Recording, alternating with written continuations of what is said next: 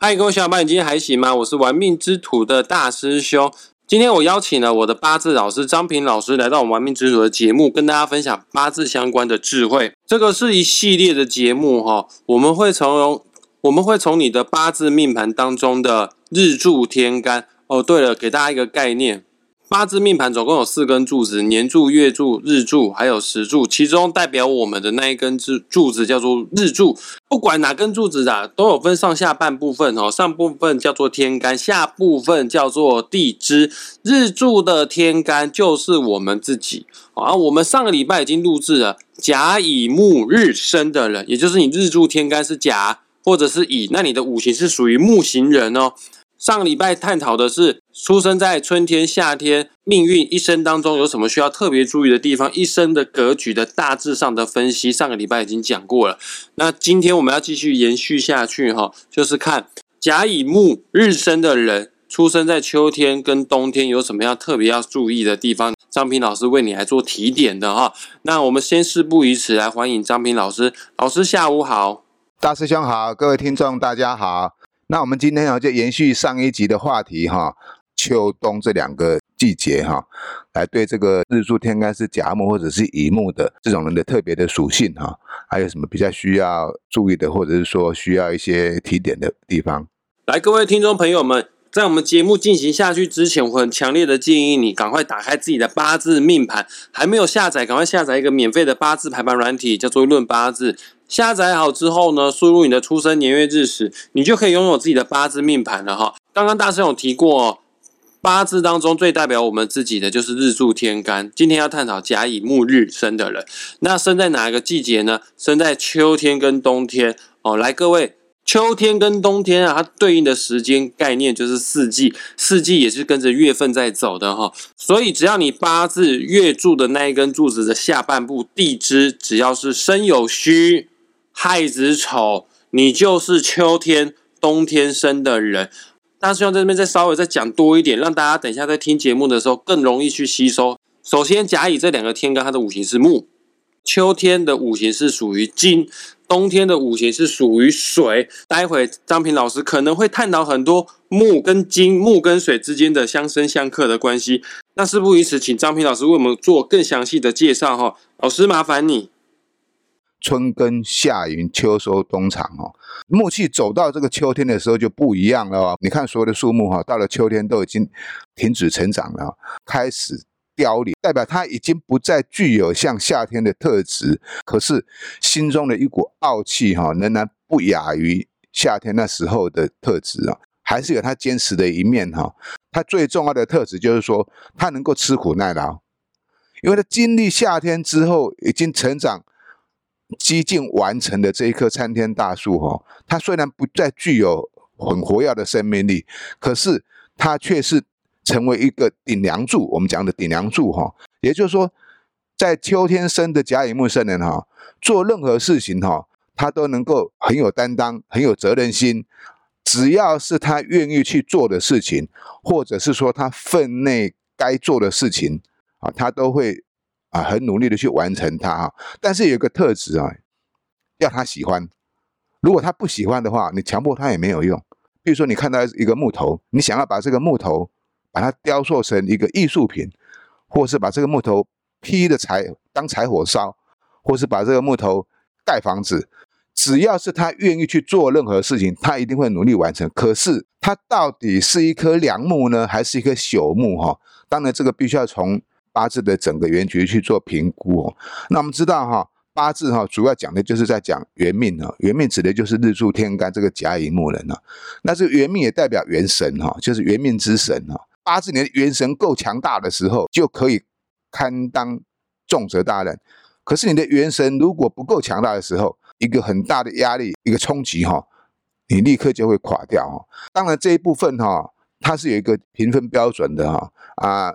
没办法从这个单单一的季节性来来跟各位解释哈啊，如果说各位有兴趣要学命理的话，这个元神力量的强弱哈，当然老师会毫无保留教给各位哈，让各位可以去判断了。那不管怎样了哈，只要是生在这个秋天的甲乙木生人哈，他就具有一样特别的特质，那叫做人闲心不闲。即便你看这个人哈，表面轻轻松松哈，好像无所谓哈，任何事情都是逆来顺受哈，可是他私底下他的内心哈，无时无刻都在承受的巨大的压力。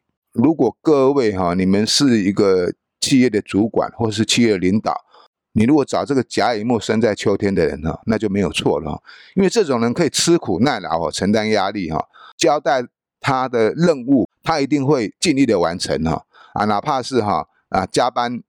都要把它做好，这种就是有一个设置，就是说哈，他的性子比较急，只要他想去做的事情，或是他该做的事情呢，他就想要把它一气呵成，不想拖太久。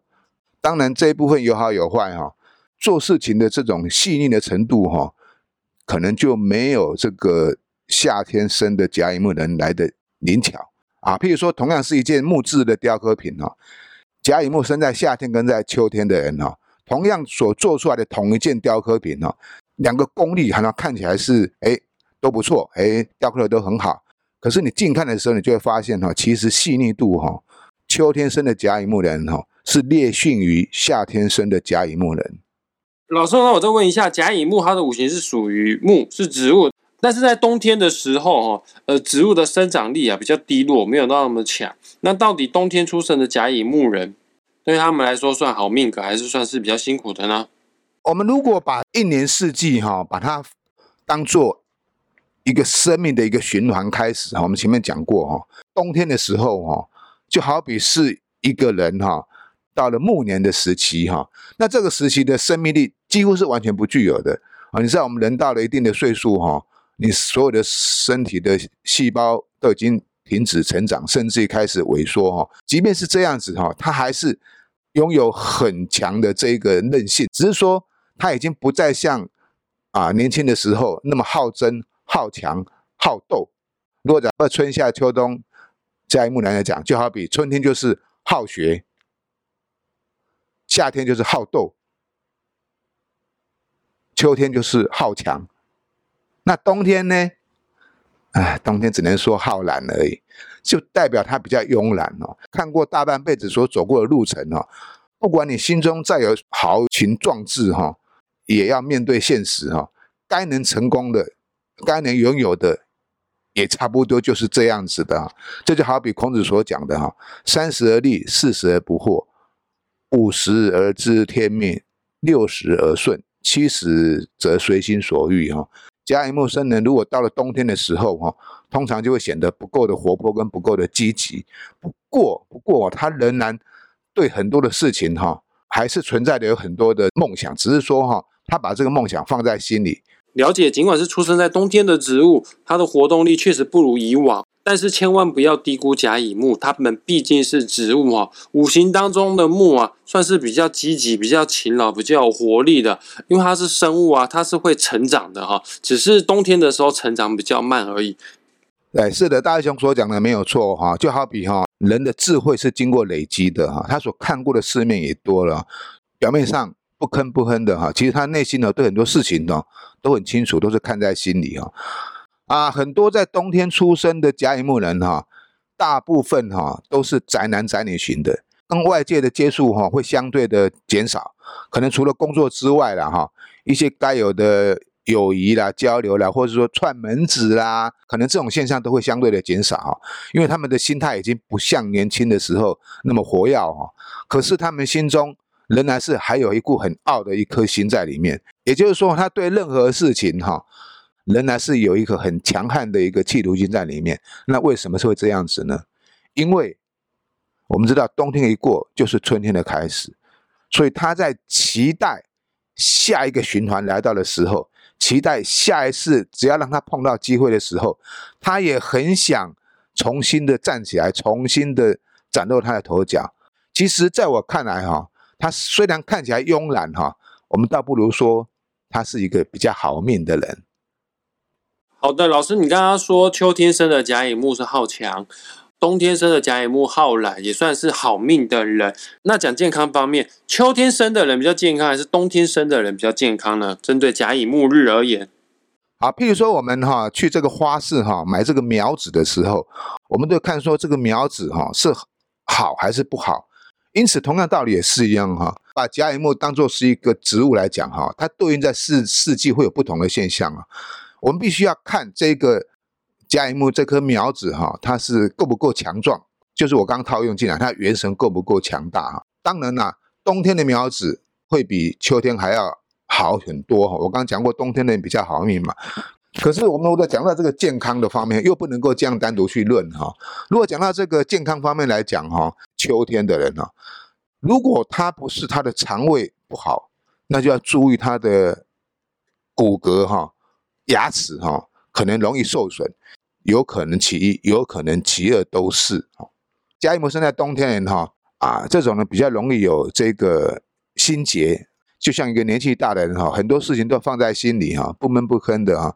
对一些老人家哈，对一些长辈哈，特别的去关心哈。你不去关心他有什么苦，有什么他也不说出来。所以精神方面是特别需要得到有一定的这个方面的抒发。呃，容易常患的疾病就是譬如说过敏的现象啊，容易失眠或者是脑神经衰弱这一部分比较特别注意而已。OK，我们这一集跟上一集已经针对日柱天干是甲木、乙木的人做一个很深入的探讨跟了解了哈。当然了，八字不是只有这两个字，不是只有看日柱天干跟月柱地支，它还有剩下的六个字要互相搭配使用，相辅相成。如果你想要更清楚、更了解你的八字的格局好坏，或者是你想要学会八字，培养成为第二专长的话。本集节目下方也会附上张平老师的网址连结，只要点击下去之后联系张平老师，老师在六月底的时候即将开一个线上的八字班，要上车的同学千万不要错过这一次机会了，赶快来当大师兄的学弟吧。那我们今天节目就即将在这个地方画下句点了，很感谢大家愿意花时间听到最后，也谢谢张明老师为我们讲解甲乙木出生在不同四季的特质，谢谢老师。呃，谢谢大师兄哈，谢谢各位听众朋友，那我们就期待下回再见喽。那我们下次再见，拜拜。